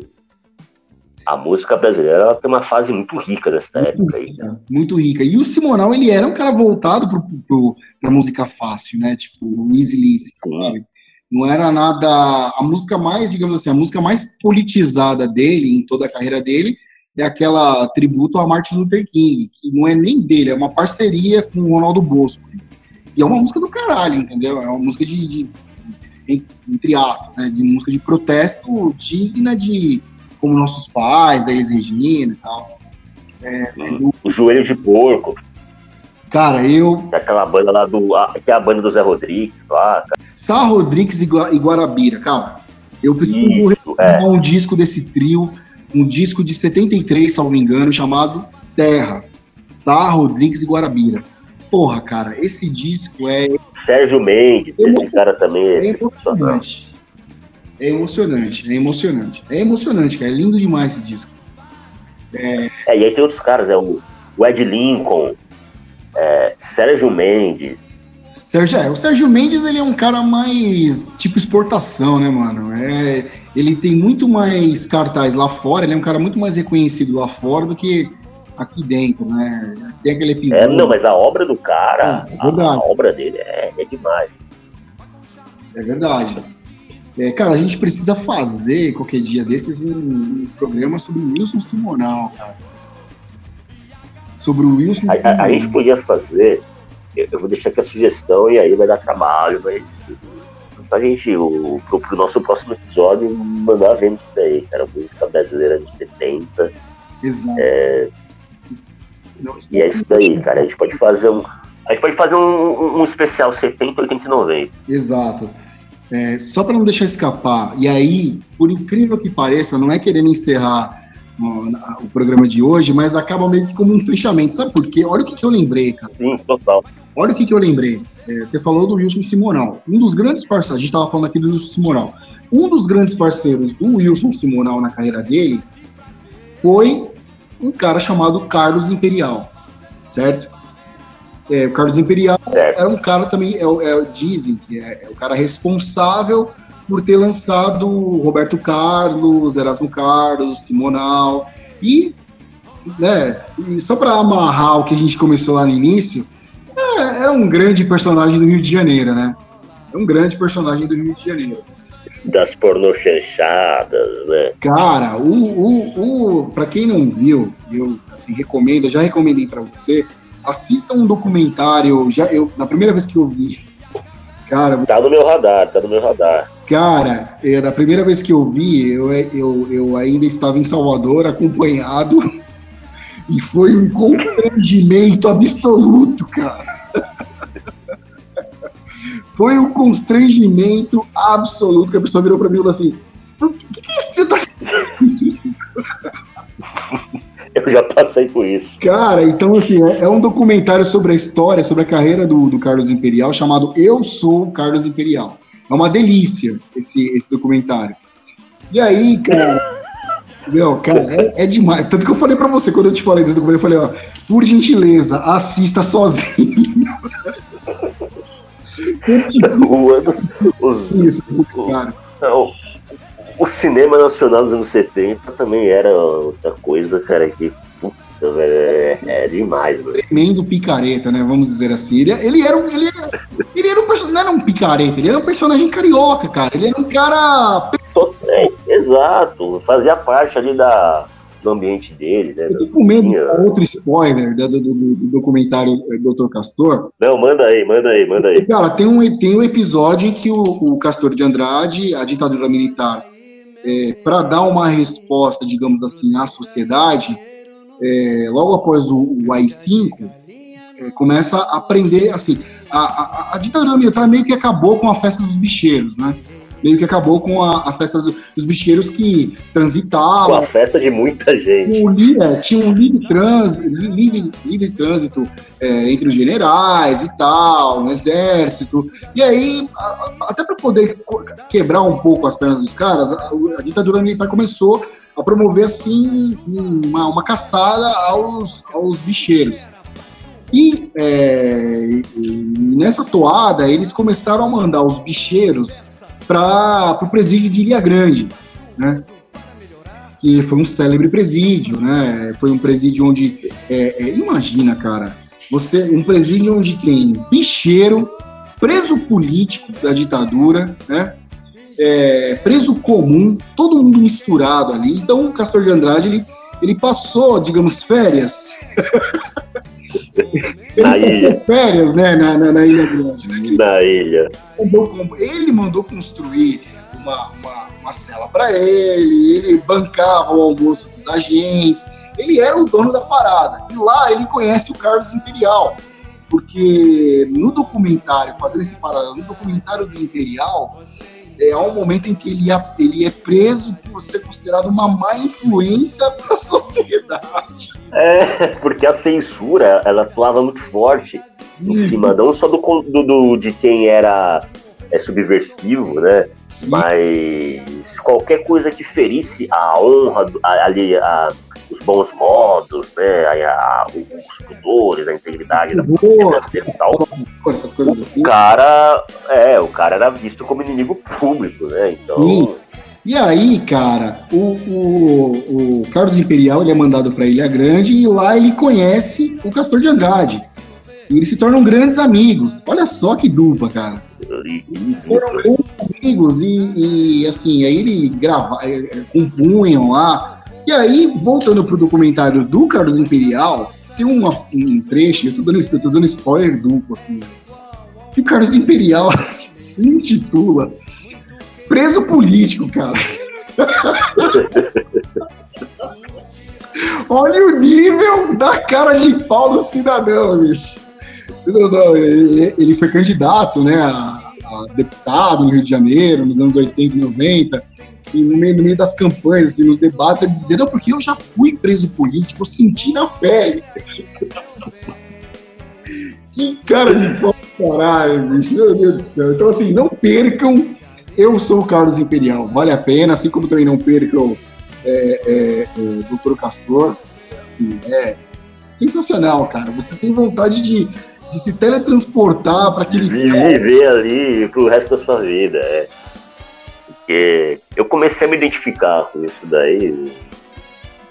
Porque não adianta, cara. A gente tá ficando velho. Né?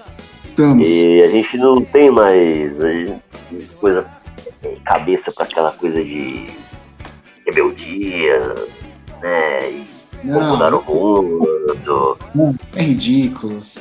É ridículo. Você vai vendo com o passar do tempo, embora você já tenha feito parte desse, dessa corrente aí, você vai percebendo o quanto isso é ridículo. Ridículo. E hoje eu tô eu, hoje eu tô me colocando mais no meu lugar, assim, e, e vendo que, pô, cara, na verdade, é, a gente pertence a outra geração, cara. É, nós somos velhos. Tem mais pré-históricos, cara. É. A, a, a, gente é mais da, da velha guarda. É. Porque a gente foi criado ainda sob essa influência, né, cara? As nossas referências ainda eram essas aí. A gente não tava. A gente não foi abordado por nenhuma corrente neoprogressista, digamos assim, né? Uma coisa totalmente budamolística, né? Não, é, é perdão pelo neologismo aqui, mas né, não dá, cara. É outra gente. É, eu estava pensando agora nisso que eu falei, né, fazendo esse paralelo entre é, os dois documentários, né, do Carlos Imperial e do, do Castor de Andrade. Cara, Ilha Grande é o local onde nasceu o Comando Vermelho, cara. No período. Foi, era isso. Eu, eu, você falou e eu, eu, eu, eu, me esqueci, eu, eu vi isso aí numa reportagem do Goulart de Andrade, cara, que foi fazer na Ilha Grande. Pois é, é o finado. Na época do Comando da Madrugada, é. É, Comando e, da Madrugada. E foi quando. E aí o meu avô, e aí eu, eu ia passar por esse ponto, ele me disse que é, a Ilha Grande, não sei se isso é verdade, né? Eles construíram lá o presídio e colocaram um monte de tubarão em volta lá, ali naquela, naquela área. Eu não, não sei, duvido, cara. Não sei até que ponto isso é verdade, mas ali onde eles construíram o presídio lá, eles trouxeram um monte de tubarão e jogaram naquela região ali para o cara tentasse fugir. Sei lá, os caras quiseram copiar o modelo de Alcatraz, só que o Alcatraz é brasileira, né, meu? Pois é, cara. Porque assim, né, pra você ver como são as coisas, né, como, como a ditadura militar ela foi um atraso em todos os aspectos da história é, recente do país, né? Ela foi um atraso econômico, ela foi um, um atraso social, cultural, né? Ela foi um atraso, assim, me causa espécie ver gente defendendo é, AI-5, defendendo o regime militar, defendendo o na rua. É. Porque se você vê, cara, é, além de todos esses atrasos, a ditadura, quando sai do poder em 85, deixa como filhote, um dos filhotes, né, além da recessão, o Comando Vermelho, cara. Deixa o crime organizado como filhote.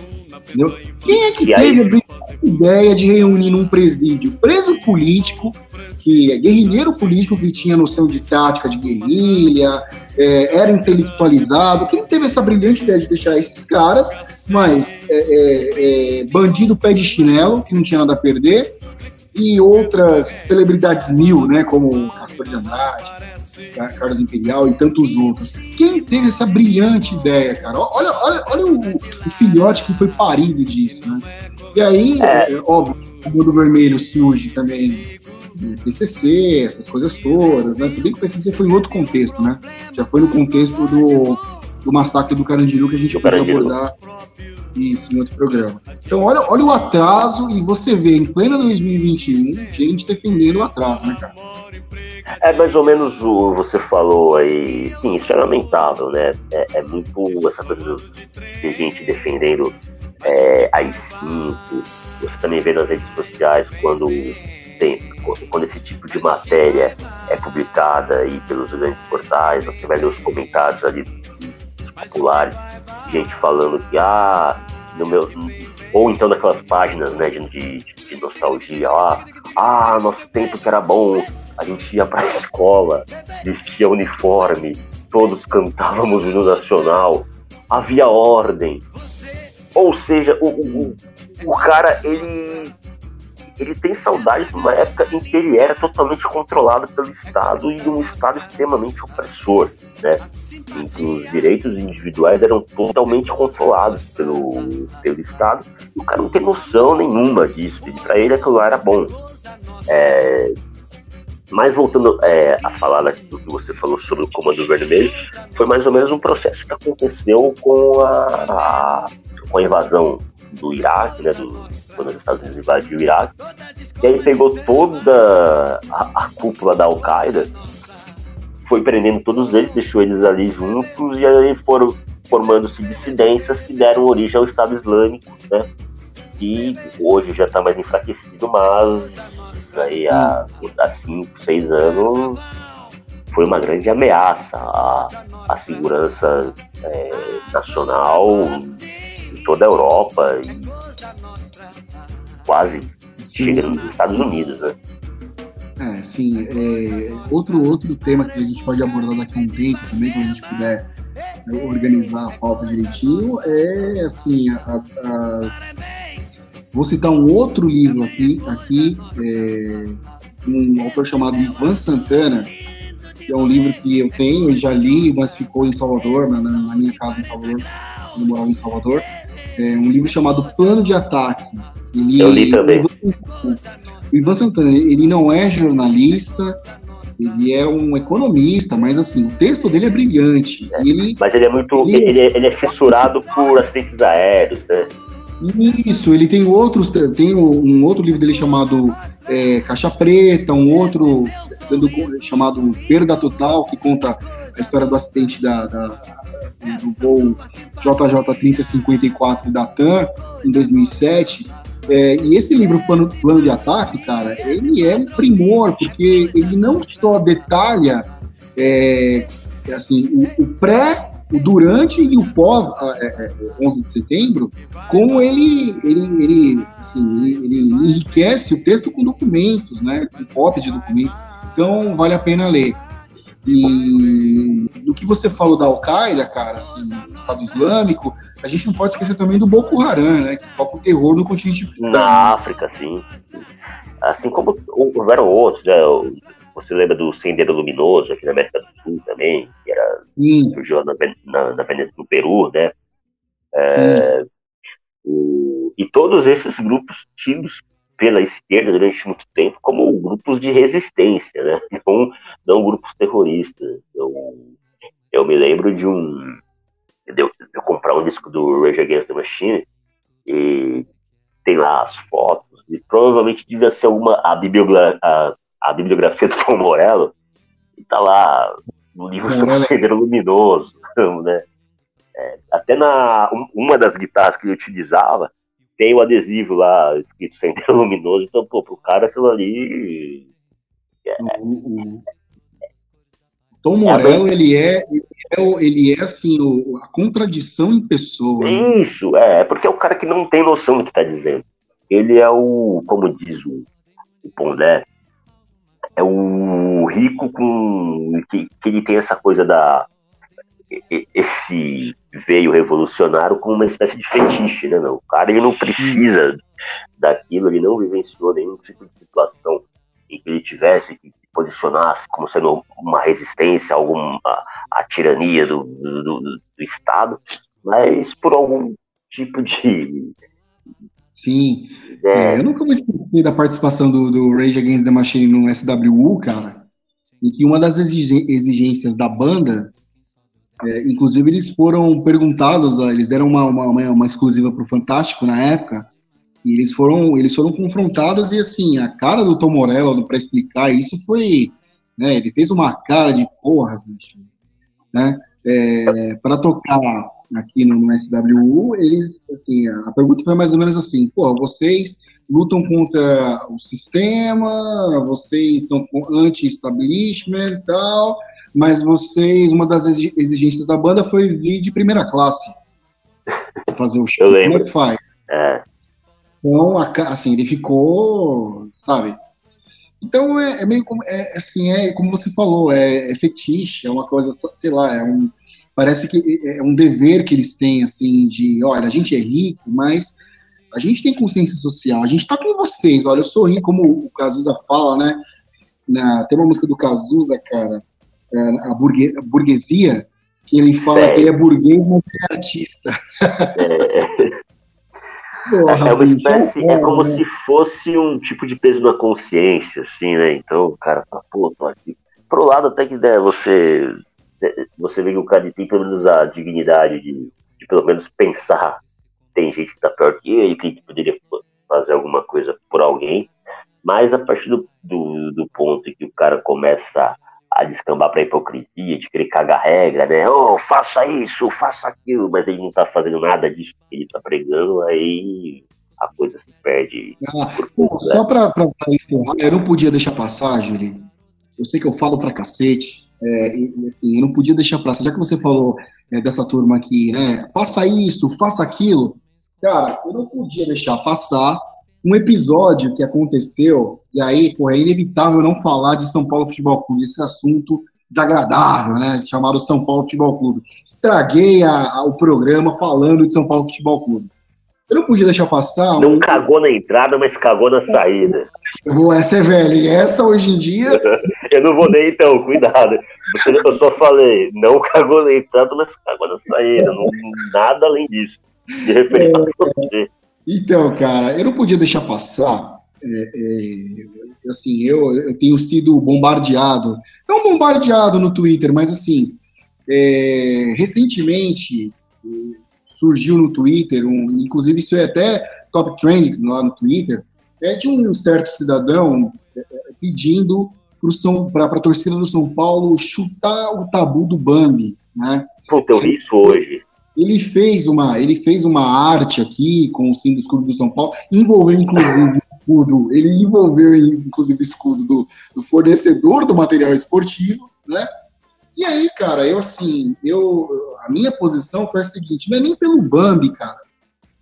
Ele tinha que assim, a sugestão dele era o São Paulo, era a torcida do São Paulo assumir de vez, perder a, a, a que o São Paulo estava diante de uma oportunidade única, a torcida, é, e poderia adotar o, o Bambi como mascote com orgulho, porque né, o tempo mudou, os tempos mudaram, não sei o quê.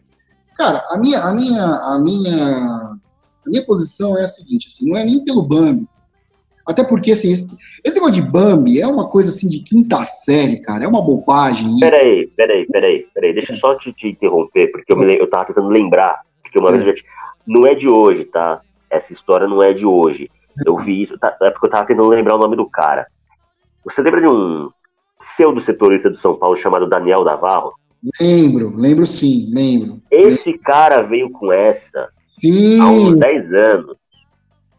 Ele, ele, veio com essa, ah, o São Paulo poderia é, adotar, porque o Alce, ele, representa não sei o que lá e tal, pá, e, então não é um, o fato de nascer hoje, e como se não bastasse do que o torcedor de São Paulo tem passado, é, ainda tem que aturar mais isso, né? Mas conclua. É, é, um tal de, é um tal de VH Ferreira, que eu não sei quem é. É, é, é um, mais um Enzo da vida, né?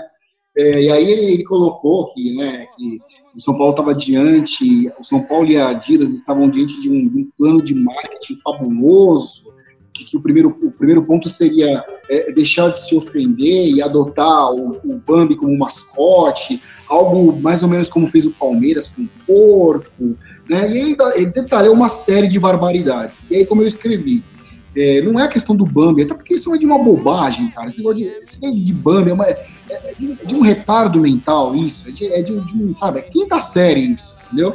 Não é por isso.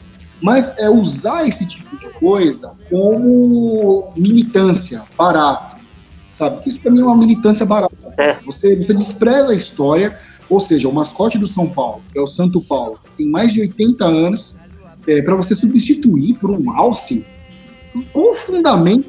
Aí, tudo bem, é, recentemente o São Paulo criou um outro mascote, que é o Diamantino, que é inspirado na figura do Leônidas da Silva, o Diamante Negro. Até aí legal. Perfeito, sensacional, tá umbilicalmente ligado. Você tá, você tá, do clube. Você tá enaltecendo a história do clube e de um dos, dos caras que fizeram esse clube ser o que ele é Exato. hoje, né? Agora você um dos caras que contribuíram para a construção Exatamente. Agora você usar um xingamento e transformar em motivo de orgulho, para mim, cara, é um xingamento boboca, é uma coisa de retardado. Mas tem muita gente que leva essa porra a sério. É um xingamento. Você, ou seja, você está pedindo para o clube institucionalizar um xingamento e substituir um, um mascote é, é, histórico do clube. Então, é assim, aí, óbvio, né? Aí tem aqueles que concordam, não é que concordam, mas que se coadunam, entendem o que você fala, e tem aqueles que. Eu já li hoje, assim, todos os meus posts, todas as minhas, os meus comentários no Twitter, esse é o disparado que mais teve é, é, repercussão até hoje minha vida. A minha pretensão não é essa. É, uns né, que, que entenderam o que você fala e outros que chamam você de reaça, retrógrado. Teve até um corintiano que entrou, é, é, é que me retweetou e falou: esse aí é, esqueceu, aí misturou a história do pó de arroz, e aí falou de homofobia. Aí eu fui entrar na, eu fui, não, é, é uma loucura. Aí eu fui entrar na página do cara para responder ele. Eu fui entrar na, na, na, página do cara, e aí eu, eu, a página do cara é assim, aí ele tem lá, é um corintiano, né? E aí na, na, na foto de perfil dele, ele tá, tem o seguinte dizer em cima, da, em cima da foto dele. Só falo com, com quem é de esquerda ou neutro. Ou seja, é um retardado, né? Eu não vou perder tempo com um retardado desse. Então, de um lado, uns bichinhos nossa, e de outros, de outro lado, uns me chamam de, sabe, de, de, de, de é, é, é, velho, arcaico, sabe, homofóbico, não sei o quê, entendeu? Então, assim, é aquele que você falou, é, não é um debate de ideias, é uma coisa imposta. Ou seja, o cara faz uma campanha, aí, ou seja, o, o Menon, né, aquele jornalista, é, a gente sabe o viés teológico dele, fez um post falando sobre isso. Um negócio que está é, é, tá, tá um dos mais comentados no Twitter. É uma coisa completamente desnecessária, entendeu? Principalmente no momento que o clube vive, de humilhação, de prostração, que a torcida vive, entendeu? Então, cara, né, ganha o que isso? Ganha o que? Foi. Não, foi assim, e, e não faz muito tempo, cara. O, que não faz dois anos, lançaram aquela campanha lá, é, Pede a 24. Até o Marubete chegou a lá esse cor aí, Pede a 24, não, porque fulano é, jogava com a 24, ah, no, até hoje só. Pô, pô meu, tá força, é uma forçação de barra, porque, e, e, não deu certo, porque ninguém. Quantos jogadores hoje usam a 24? Quantos aderiram a essa campanha aí? É uma puta uma forçação hum. de barra, cara Fala, não, você tem que. Não basta você ficar na sua, não basta você dizer, não, não tenho nada contra. Não, você tem que chegar ali e vestir a 24, você tem que, sei lá, cara, é, jogar uma faixa com a bandeira do arco-íris no braço. É imagine se, por exemplo, eu lembro que isso começou, essa, essa, essa, essa bobagem de Bambi, começou com o Vampeta lá em 2001, 2002 me lembro, foi numa, não, foi 2002, numa final do Rio São Isso, Paulo. Isso, o Vampeta se vangloriando, não, é, eu sempre fui um cara de visão, eu sabia. Porra, cara, tanta coisa pra. Pô, o São Paulo é um clube que se preocupa com rede, cara. Com rede véu de noiva. A torcida se preocupa com, porra, com fazer militância, porra. Virou. Virou, assim, o, o São Paulo ele já virou o que era o Corinthians na época do, do e agora ele tá vendo que era o Palmeiras ali naquele período sombrio né, do, da primeira da primeira década do, dos anos 2000 e quando tinha ali o Beluso, tinha lá outro lá, o, sei não, nem lembro os caras que passaram não, lá. Aí... É, o Palmeiras se preocupava com que não tinha dinheiro pra nada, não tinha dinheiro pra contratar, não, tava caindo pelas tabelas, e aí, não, vamos jogar de meias brancas, não, vamos colocar frase em italiano lá no, no vestiário para os caras se inspirarem, não, mas não estamos ganhando, pô, peraí, vamos pegar aqui e colocar o, o Ademir, o cara pra usar o cabelo igual do Ademir é. da E aí, ô Júlio, só pra encerrar, aí do mesmo jeito, a gente já tá chegando a uma hora e meia, vamos encerrar mesmo. Mas só para arrematar, do mesmo jeito que apareceu esse retardado, você tem o outro retardado que eu vi. eu vi um perfil comentando no, no, que eu escrevi, um cara lá, São Paulino. Aí eu já vi bandeira do Brasil no perfil do cara. Eu falei, hum, quando eu fui. fui eu, é, é, não dá pra não ter pra onde você correr. Cara, aí eu fui olhar, o cara. Não, porque é, não tá certo, isso ofende a masculinidade do torcedor São Paulino, isso é uma humilhação. Eu, sem zoeira, eu, eu silenciei o cara, porque, cara, era, era demais, era demais ler aquilo. Então você tá aí, você tá espremido no meio desses não, idiotas. Nossa, nós, nós estamos, cara, nós estamos numa ponte. Você tá ilhado. Você tá ali, tem uma ponte, você não tem saída. Você tem do, de um lado, você tem um, um rio repleto de crocodilos, do outro você tem um mar cheio de tubarões. Você escolhe para onde você vai. É, é, é, do mesmo jeito, é a nossa situação hoje. Você está conversando é, sobre esse assunto aí, né? Você, vê algum excesso na, nessa abordagem anti-homofobia. A gente sabe que, pô, a, questão da homofobia é, é, uma questão pura e simplesmente de bom senso.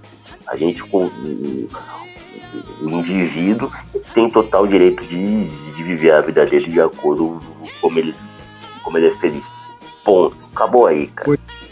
É, qualquer tipo de, militância, além disso, de, de imposição, condições para que é, é, o, o, cara se autoafirme como tal, aí já, já vê de exagero. Aí beleza, aí você vai, você fala, ok, tudo bem, tal, mas porra, não, não precisa de tanto, não, você é reaça, sai daqui, beleza. Aí chega, aí, aí chega aí chega alguém pra te defender e fala, não, é isso mesmo, tem que queimar tudo quanto é viado na fogueira. Então, entende, cara? Você fala, calma aí, pô, também não é assim, né? Não, não, não é isso que eu tô querendo dizer, caralho. Exato. É, é o efeito. Assim, qualquer coisa que remeta a efeito manada, a gente tem que tomar muito cuidado. E eu tô, eu tô, eu tô experimentando isso com essa história aí, assim, tanto de um lado quanto de outro. É uma coisa. É bizarro, cara. É bizarro. Isso explica muito esse momento que a gente vive, o país que nós somos hoje. Então é isso, cara. Não foi minha intenção estragar tudo falando de São Paulo, mas. Oh, mas faz parte. Como hoje o programa era um programa sem pauta definida, né?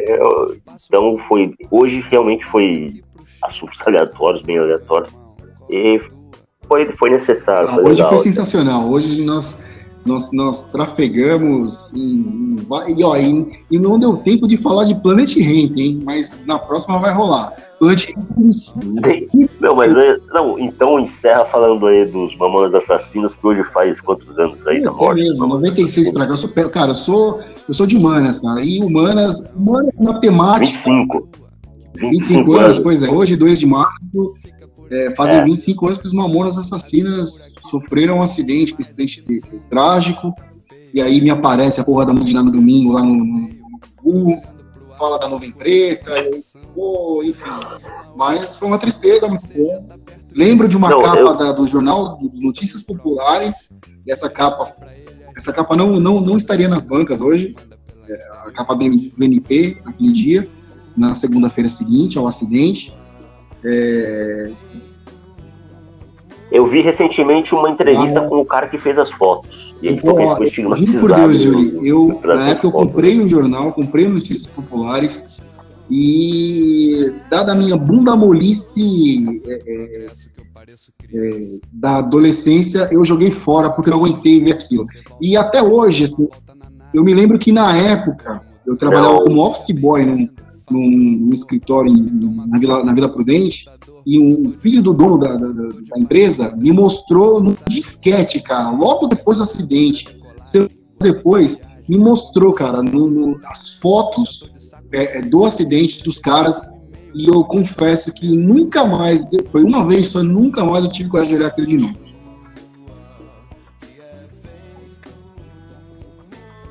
É, teve um. É porque assim, eu, eu confesso que eu não era fã deles. Eu não, eu não gostava. Eu sempre fui velho, cara. Eu, eu, eu sempre fui um, um velho no, corpo de um, de um garoto. Eu não, eu, não, eu não gostava de Mamonas Assassinas, eu não via graça em Cavaleiros do Zodíaco, coisa que tipo, todo moleque de 13, 14 anos estava ali, né? E tal. Não, não, eu vamos encerrar esse podcast cara. agora. Eu era vez. Não gostar de Cavaleiros do Zodíaco é de. Acho que encerrar a nossa Sim.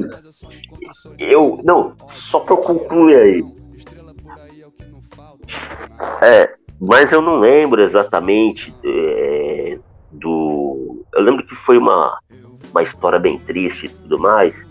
Mas eu lembro, a coisa que mais me marcou nesse dia aí foi que tinha um campeonato de Superstar Soccer, que era Sim. aquele jogo lá que, que, todo mundo jogava, todo mundo aqui de 13, 14 anos jogava nessa época aí.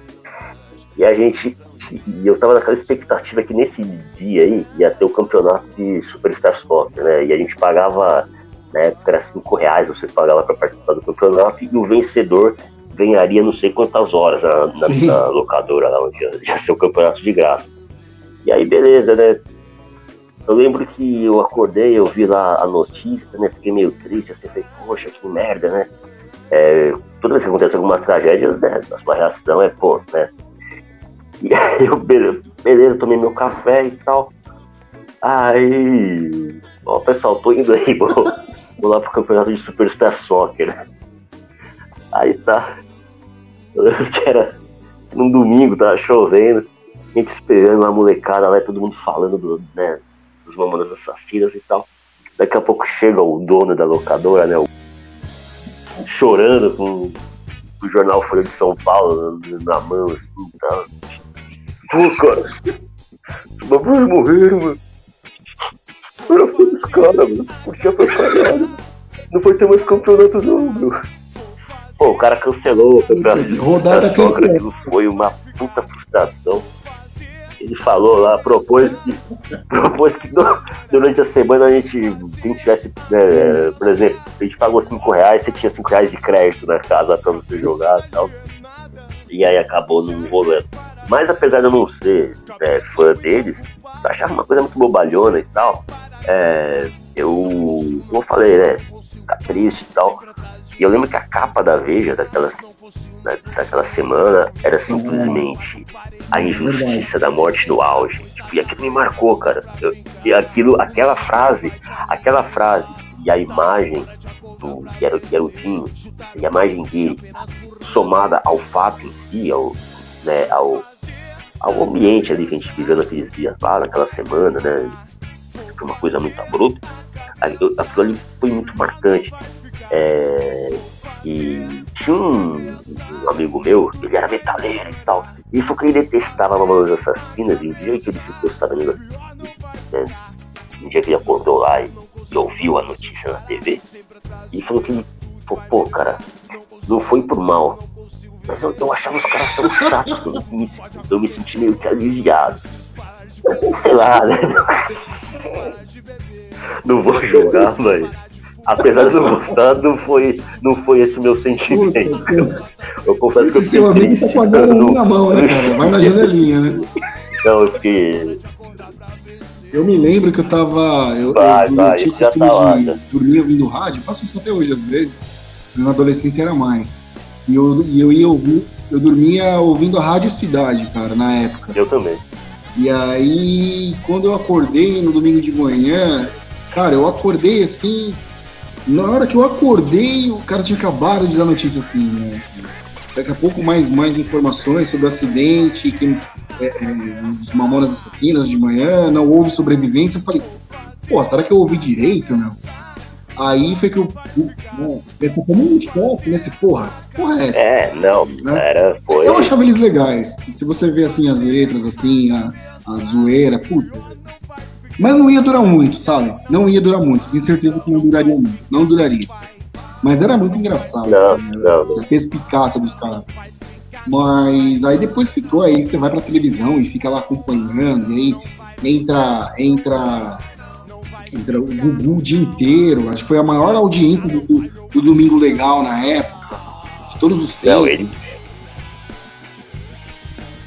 E, e ele dedicou o resto do ano dele todo a isso. Foi, né? foi, é, foi manchete no Fantástico, de reportagem de mais de 10 minutos e tal. Foi, foi uma porrada, assim, né? Foi. Foi, foi, foi terrível, Cara, foi, foi muito triste. Eu acho que foi, uma hora e quarenta, uma hora e quarenta e um, tá bom, né, mano? Tá bom. Esse foi a edição é, saideira. Outra saideira, então, só mais essa, só mais essa. Estamos essa, aqui, positivos já, e operantes, né? Já tá fechando.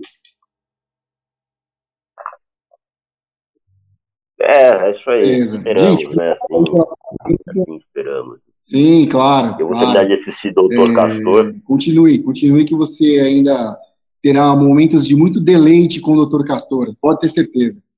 Gente, obrigado pela atenção. Poxa. Fiquem todos muito bem, se cuidem, e blá blá blá de sempre, fiquem em casa, blá blá blá, E é isso aí, quinta-feira a gente tá de volta, cara. Beleza, Julie? Falou, valeu. Até lá, um abraço.